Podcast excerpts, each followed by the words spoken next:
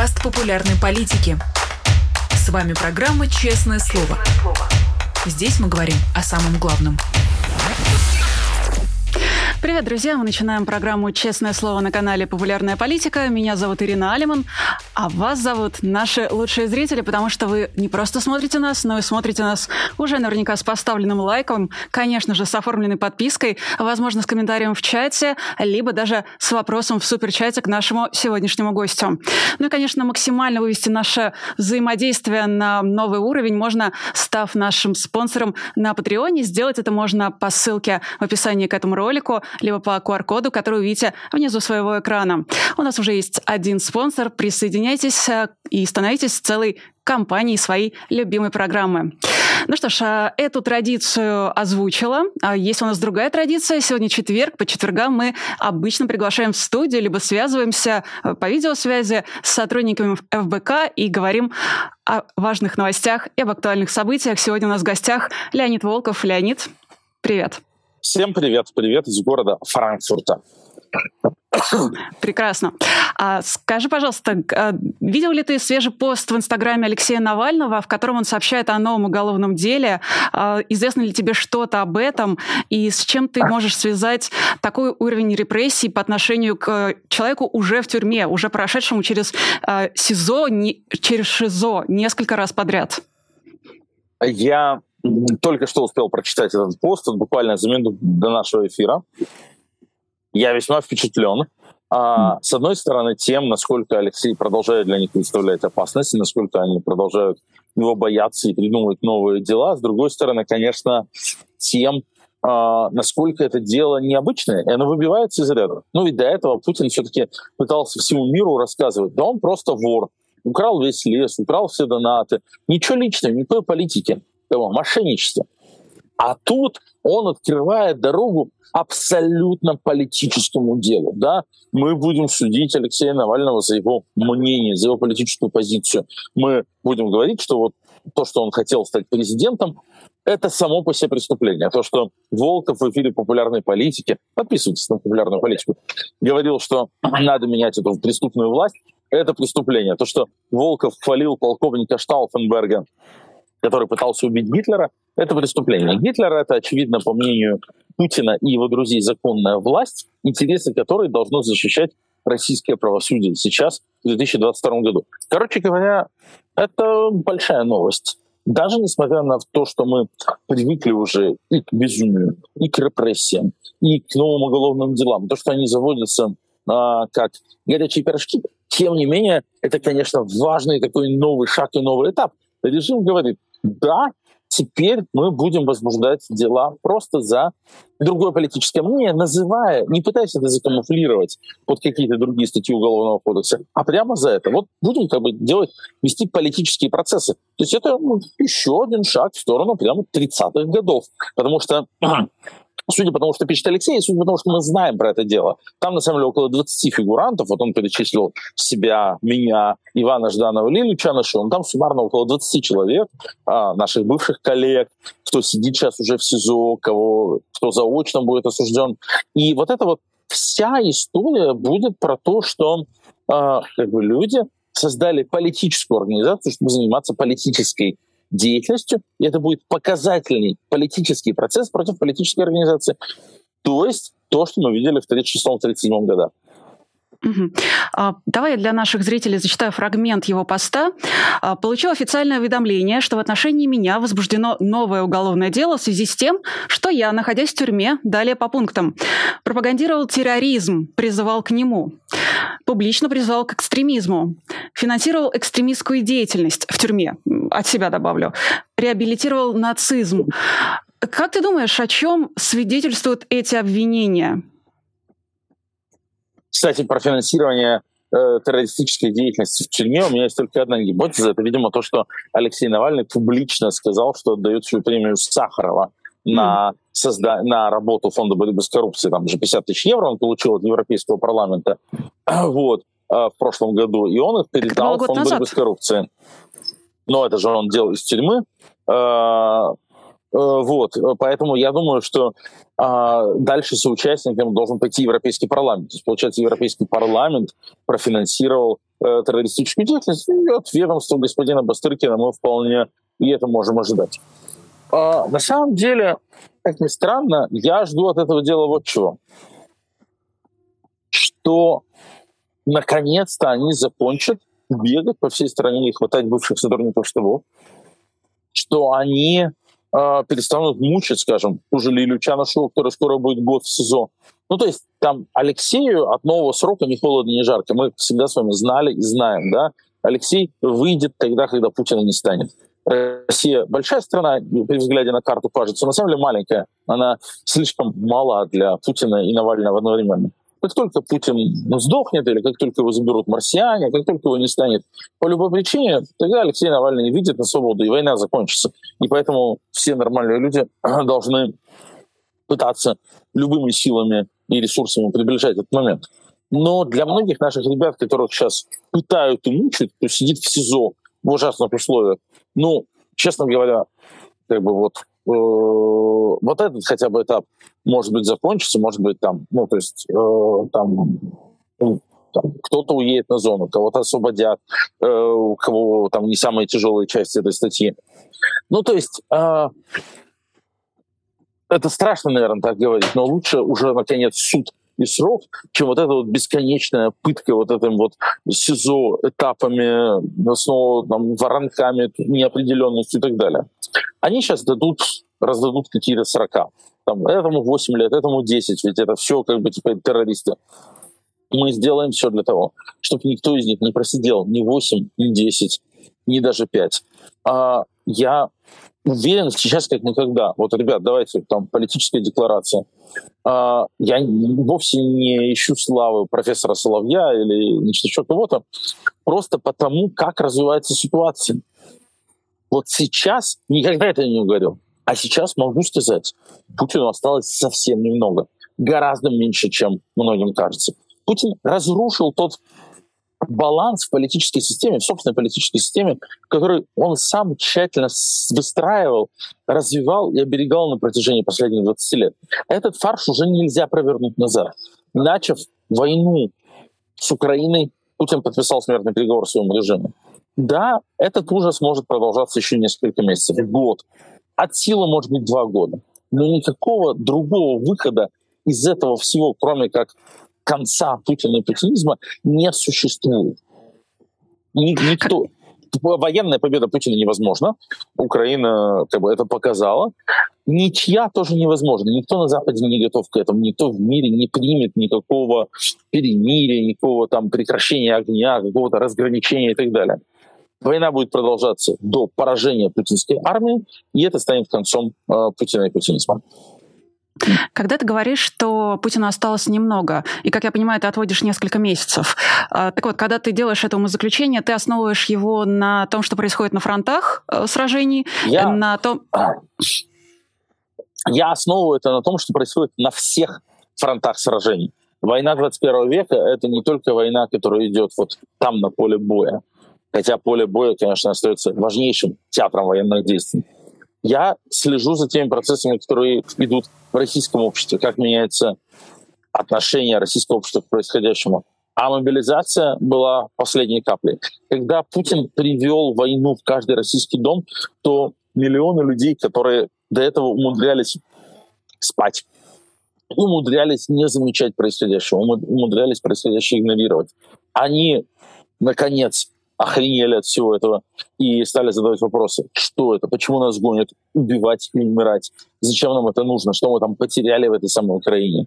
И общественное мнение даже по официальным вопросам качнулось в сторону от Путина совершенно драматически, э, и Путин потерял столько процентов, э, сколько никогда раньше не терял, и он их не вернет себе никакими средствами. Я слежу за тем, что происходит в российских элитах, которые абсолютно публично вступают в конфликт друг с другом. Что означает публичная война Пригожина и Кадырова против Шойгу и Герасимова? Не то, что у них есть конфликт. Конфликт у них был всегда. Но раньше все конфликты между членами путинской элиты решались только исключительно через Путина. Только он обладал авторитетом для того, чтобы решать эти конфликты. Они никогда не ходили в медиа, они не использовали для решения своих конфликтов э, там телеграм-каналы или средства массовой информации. То, что сейчас они решают свои конфликты без участия Путина, показывает, что влияние Путина, контроль его над политической системой ослаб до невозможности. И на это все накладываются военные поражения, которых было уже много и будет их еще больше. Вот я считаю, что конец путинизму положит не одно какое-то волшебное событие, не одна серебряная пуля, а сочетание вот этих трех важных факторов. Дальнейшее военное поражение, которые уничтожают мораль армии и настраивают против Путина все его элиты, потому что они все не понимают, зачем все это, зачем мы страдаем, зачем мы потеряли свои яхты и самолеты, почему мы больше не можем ездить во Францию, в Англию, ради чего, если мы все равно все проигрываем. Конфликт элит, которые недовольны тем, как ведется война, которые уже публично высказывают Путину претензии, и полное отсутствие поддержки всего этого дела среди населения, то, над чем мы с вами работаем, в том числе на канале «Популярная политика», рассказывая правду все большему количеству людей. Вот нам надо добиться того, чтобы вот эти три фактора сошлись в одной точке, чтобы максимальное недовольство элит, максимальное недовольство людей и максимальные военные поражения случились более или менее одновременно, и вот этот э, кризис будет тогда кризисом такой силы, который Путин не переживет.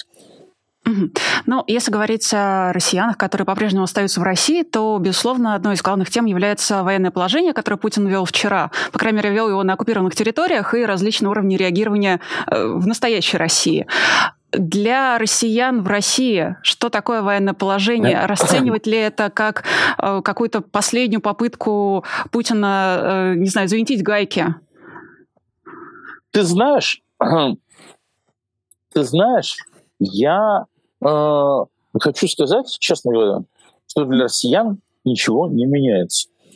Военное положение — это возможность для властей нарушать закон. Да? Отменяются гражданские права и свободы. Любую машину можно обыскать, в любое жилище можно войти, человека можно выселить, человека можно задержать без объяснения причин. Ау, мы живем при военном положении в таких терминах уже последние лет 10 точно. Действие всех статей Конституции уже приостановлено. Уже можно любого, как вы знаете, обыскать, задержать и посадить, и сделать все, что угодно. Путин, по сути дела, приводит а, нормативную базу в соответствии с реальностью, с той грустной реальностью, в которой люди в России живут уже там после 2011 или после 2014 года. И в этом смысле это даже честно. Мы называем вещи своими именами. В России, да, военное положение. Путин воюет с народом России и отменяет его гражданские права уже очень много лет. И то, что сейчас это наконец названо своими именами, что ж, ну это нам только поможет в каком-то смысле. А кто-то еще задаст себе вопрос, почему у нас войны нет, идет, мать ее, специальная военная операция, и до сих пор нельзя называть войну войной, а военное положение есть. У кого-то еще перемкнет. Почему можно делать властям то, то и то, почему люди лишены тех или иных прав, если на нас никто не нападал? Ведь главный вопрос, на котором сыпется любой путинист, на котором сыпется любой пропагандист, на который у них нет ответа. А вот это все почему? Вот эти гробы, вот это военное положение, мобилизация, затягивание поясов, экономические трудности — Почему всего этого не было 23 февраля 2022 года? И что случилось 24 февраля 2022? Кто напал на Россию? Никто. Я видела в соцсетях, как многие спрашивают, а теперь, когда введено военное положение, можно ли называть войну войной? Э, кажется, что все еще нельзя, если честно. Я, по крайней мере, не, точно не буду это советовать, но это честно. Э, ты прав, это действительно выглядит как внезапная честность от Владимира Путина. Э, скажи, пожалуйста, а чего ты ждешь от поведения обычных россиян в ближайшее время? Какие-то советы, может быть, можешь дать в условиях военного положения? А мой совет остается прежним. Путин ведет войну со своим народом, не только войну против Украины. И этому надо сопротивляться. Понятно, что это абсолютно индивидуальная а, штука. Понятно, что кто-то готов к большим рискам, кто-то готов к меньшим рискам. Понятно, что э, э, ну, как бы это все по-разному происходит. Но найдите тот вариант сопротивления, который для вас подходит, и сопротивляйтесь. А, не молчите, говорите, Если можете делать что-то, кроме того, что говорить, делайте это. Все, что мешает Путину в его войне, вплоть до уклонения от призыва, не берите повестку, это хорошо. Мы видим, что его государственная машина, его военная машина работает на пределе возможностей. Мы видим, как у них все хреново с логистикой, с организацией, какими конфликтами раздирается путинская элита. Любая палка в колеса, любое затруднение дополнительное а может стать э, той причиной, из-за которой все это окончательно разломается. Надо сыпать песоком в двигатель, надо вставлять палки в колеса, надо вот это все делать. А при этом ну, уровень риска каждый выбирает для себя. Естественно, что мы не можем а, говорить там, ставьте на карту все, там, рискуйте жизнью и так далее. Каждый выбирает для себя уровень риска и делает это осознанно. Но что-то делать обязательно надо. И ровно для этого мы, ты, в частности, Иван Жданов, перезапустили штабы Навального. И я знаю, что после перезапуска к вам было огромное количество вопросов. Э, хочу воспользоваться, так сказать, служебным положением и свой тоже задать. Но задавать не столько про то, чем занимаются сами штабы и что они себя представляют на данном этапе. За этим я могу э, порекомендовать нашим зрителям прийти, собственно, на сайт штабов Навального, прочитать описание и заполнить анкету, если вы хотите тоже присоединиться. Я видела нередко, честно признаюсь, вот такую претензию э, к этим организациям в нынешнем виде, да, что они стали гораздо более радикальными, нежели чем а, были изначально штабы Навального. И претензия заключалась... А, да. Я понимаю, Я война. Не понимаю, почему это претензия? Это похвала. Э, а, э, э, а это okay. не пишут те же самые люди, которые много лет писали, что ж вы не Э, жгете по крышке, что ж вы не бунтуете. Вот есть какая-то категория аккаунтов, а категория аккаунтов, которым, знаете, знаешь, все не нравится. Вот э, ты делаешь что-то мирное, подчеркнуто в легальном поле, а подчеркнуто спокойное. Они говорят, нет, нет, надо гораздо радикальнее. Ты призываешь к чему-то более радикальному, говорят, нет, ну что, ну как можно, а, там, вы же подставляете людей и так далее, и так далее. Есть люди, которым не угодишь. А то, что этих людей объединяет, это то, что они никогда ничего не делают сами. А скажи мне, пожалуйста, вот этот переход к радикализации, он случился внутри вас самих после начала войны, или вы почувствовали запрос от людей и смогли на него таким образом ответить? А, ты знаешь, мы сами, как мне кажется, были всегда гораздо радикальнее, чем масса наших сторонников. Слушай, ну там и я, и Жданов, нас сколько раз сажали, мы сколько раз там сами выходили на несанкционированные акции, мы сколько там думали о том, что сопротивление должно быть гораздо более радикальным.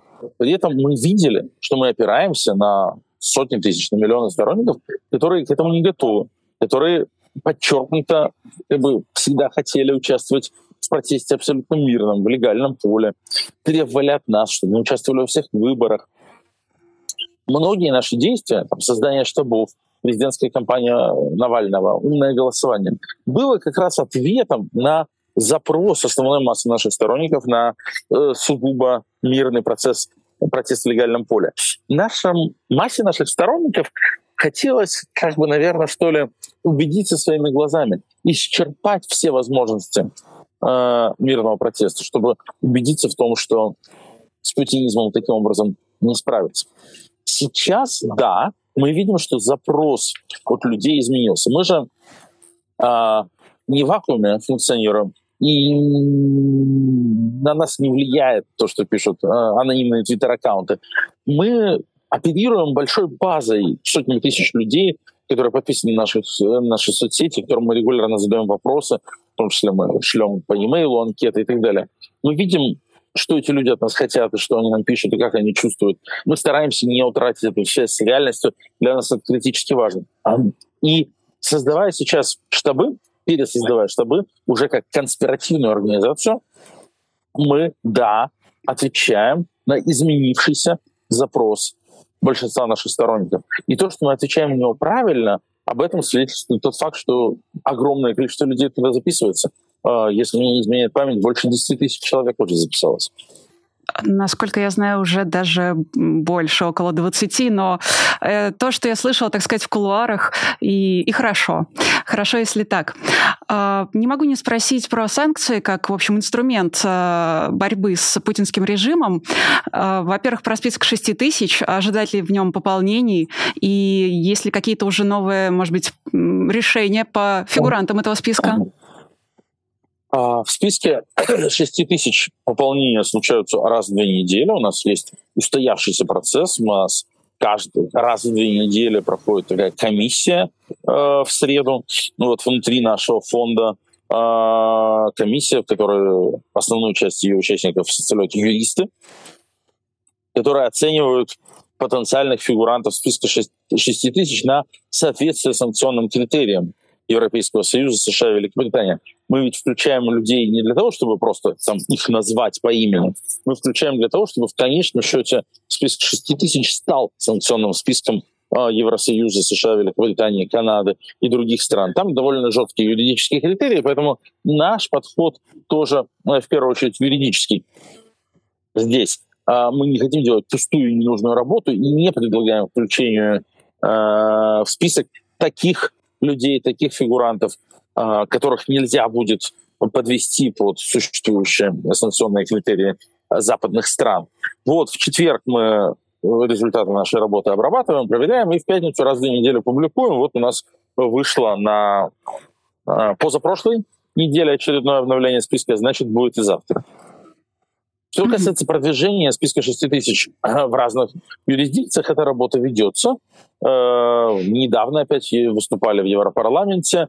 В начале ноября опять будем в британском парламенте про это говорить. Это процесс, который требует серьезного времени, серьезных усилий, потому что это небольшая такая политическая, организационная, бюрократическая работа. Она дается не просто, а в том числе потому, что есть противодействие. Есть нежелание у отдельных э, политиков европейских идти дальше по санкционной политике. До сих пор где-то еще есть желание э, с Путиным мириться и искать общий язык, а мы терпеливо, а иногда не очень терпеливо, объясняем, почему это не работает. И также мы объясняем, почему из всех видов санкций персональные нанесут Путину максимальный урон и действительно сделают Путину его окружение э, очень больно. И при этом выгодно европейским политикам, потому что из-за персональных санкций Э, там э, электричество и бензин на заправках у них не подорожат. Два кейса хочу с тобой обсудить. Оба случились э, буквально вчера. Во-первых, в Норвегии арестован э, сын экс-главы РЖД Владимира Якунина э, не за что-нибудь, а за то, что он запускал беспилотник, судя по всему, в неположенном месте. А, но это ладно. В Италии арестовали сына губернатора Красноярского края Александра Уса, собственно, Артема Уса. А, ему, в свою очередь, грозит экстрадиция в США по обвинению в уклонении от санкций и отмыванию денег. Вот Артем Ус, насколько я понимаю, под вторичные санкции все-таки попадал, да? А Андрей Якунин, сын Владимира Якунина, ни под какие санкции не попал. И как ты думаешь, как, сколько еще таких сыновей, вообще детей российских чиновников сейчас находится в Европе а, вместо того, чтобы сидеть в родной своей стране России? Очень, очень и очень много. А, и, безусловно, то, что члены семей активнейшим образом используются для обхода санкций, это вообще для нас не новость. И удивительно, что это оказалось такой новостью для европейцев и американцев. Но хорошо, что звоночек прозвенел, хорошо, что этот поезд начал двигаться в очень правильную сторону. Надеюсь, что очень многие другие тоже напряглись. При этом, честно сказать, случаи Андрея Якунина и Артема Уса, хоть они и случились в один день, надо различать. А, Якунин-младший, он публично высказывался против войны. И что я про него знаю, ну, его отец, друг Путина и безумный вор, а, а сын его является одним из управляющих семейным инвестиционным фондом, то есть, по сути дела, там, инвестирует украденное. У меня нет никакой симпатии, но он ни в каких как бы, каких-то политических проектов своего отца вроде как, насколько мне не изменяет память, не был как-то замешан и задействован. И я не исключаю, не исключаю, мы должны здесь, наверное, пользоваться презумпцией невиновностью, что он действительно ничего плохого не имел в виду и действительно там занимался какой-нибудь спортивной рыбалкой и в ее интересах запустил какого-то дрона. Ну, то есть мне кажется странным, что если бы действительно надо было, там, не знаю, поснимать какие-то норвежские военные объекты, то они не нашли бы никого другого, кроме как сына Якунина. Для этого есть у них исполнитель. А вот Артемус — это как раз очень показательный случай.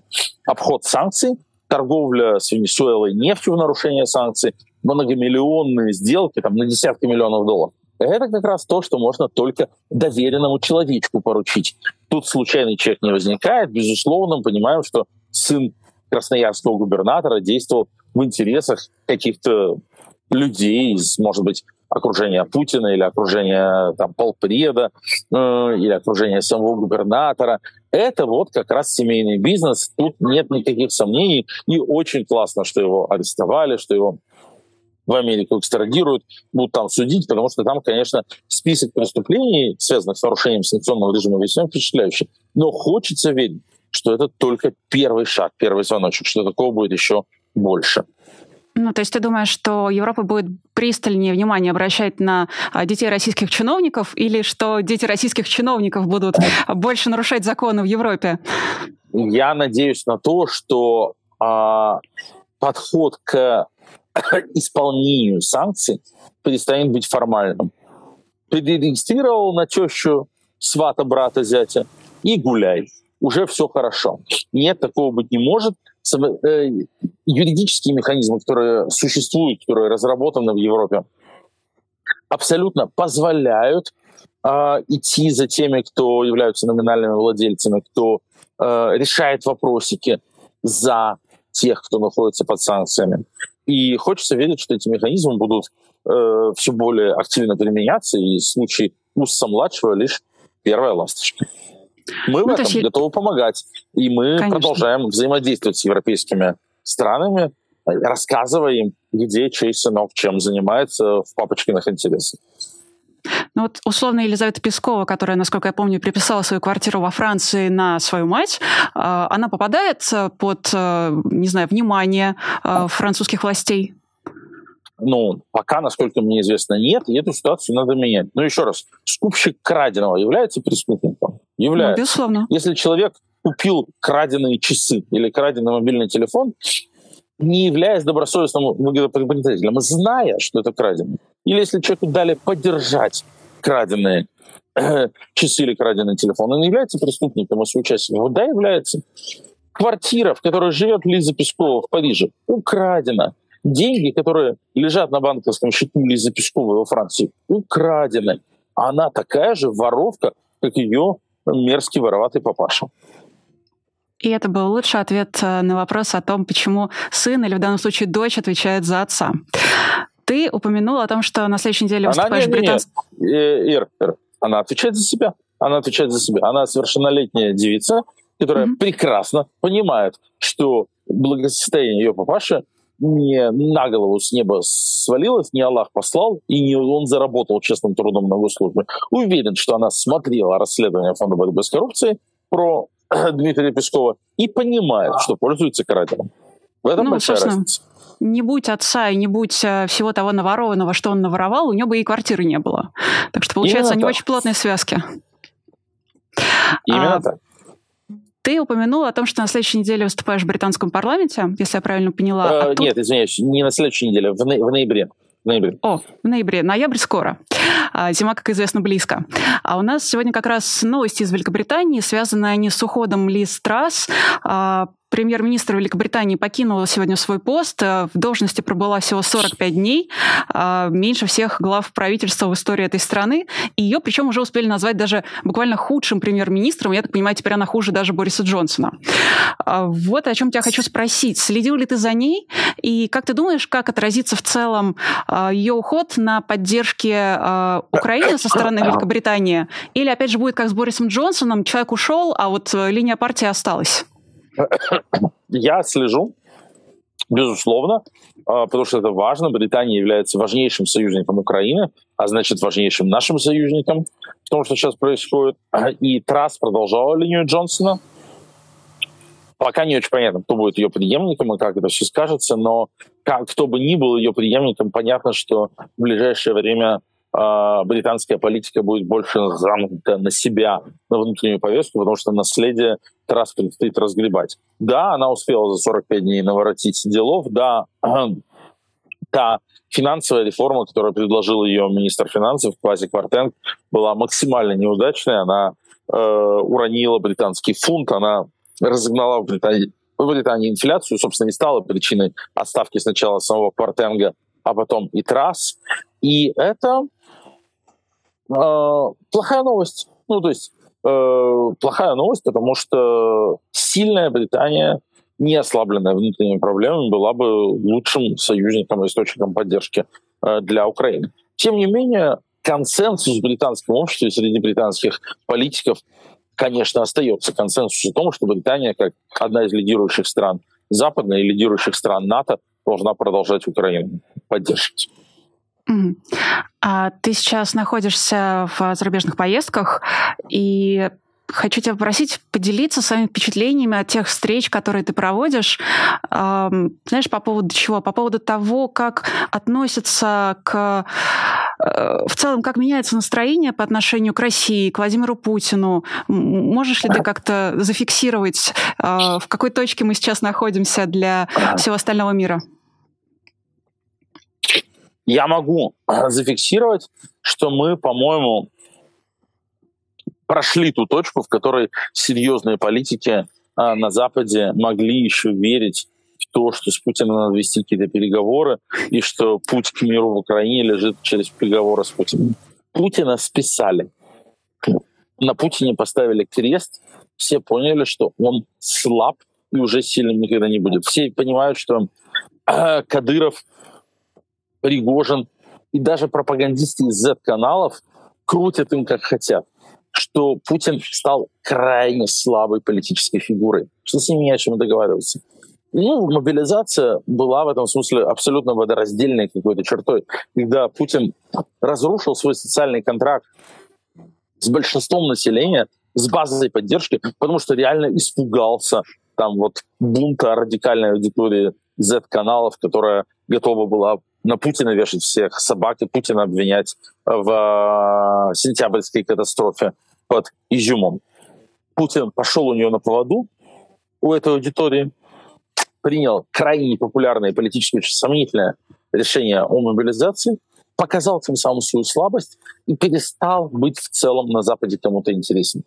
Вот фокус разговоров сместился с э, того, что давайте подумаем все-таки, как нам иметь дело с путинской Россией, фокус разговоров очень сильно ушел в сторону, как нам иметь дело с Россией, которая будет после Путина, что будет после Путина, кто его сменит, Суровикин ли, Шойгу ли, какие-то совсем неожиданные люди, как все это будет выглядеть. Ну и тут я хожу всем и объясняю, что, ребят, не волнуйтесь, не волнуйтесь нового Путина после Путина не будет. Нет такой конфигурации, что, знаете, после Путина будет хуже и придет к власти еще какой-то более страшный, радикальный и сумасшедший хрен. Потому что путинская система построена на постоянном конфликте между жуликами и ублюдками в его окружении. Они все воры, мерзавцы, военные преступники, но еще все они друг друга ненавидят и все время друг с другом конфликтуют. И это позволяло Путину удерживаться у власти и вести свою машину вперед. Когда они Путина сместят, а я думаю, что они Путина, как я уже сказал, достаточно скоро просто сместят, потому что Путин им сейчас приносит всем только убытки, проблемы и страдания, и не приносит ничего хорошего. Они передерутся между друг другом. Нет никого, кто смог бы быстро консолидировать власть. Как после смерти Сталина было. Сталин умер в марте 53-го. У Хрущева ушло три года на то, чтобы консолидировать власть в своих руках.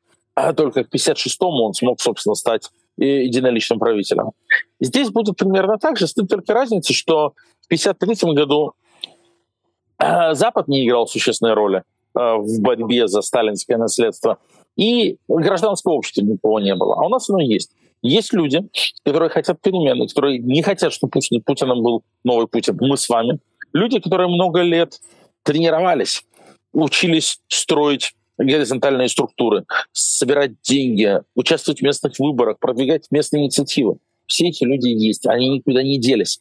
И вот эти навыки, которые мы получили, да, участвуя в кампаниях, да, занимаюсь умным голосованием, да, строю штабы Навального, они нам пригодятся в тот критический момент, когда Путина не станет, и в России как бы, случится вот такая политическая турбулентность, которая создаст огромное окно возможностей для нас с вами. Это первое. Второе. Те из путинских прихвостней, которые поумнее, быстро поймут, что для того, чтобы выжить в этой междуусобной борьбе, которая начнется э, значит, вот среди этих бульдогов под ковром, когда ковер сдернут, а им надо будет заручиться помощью Запада.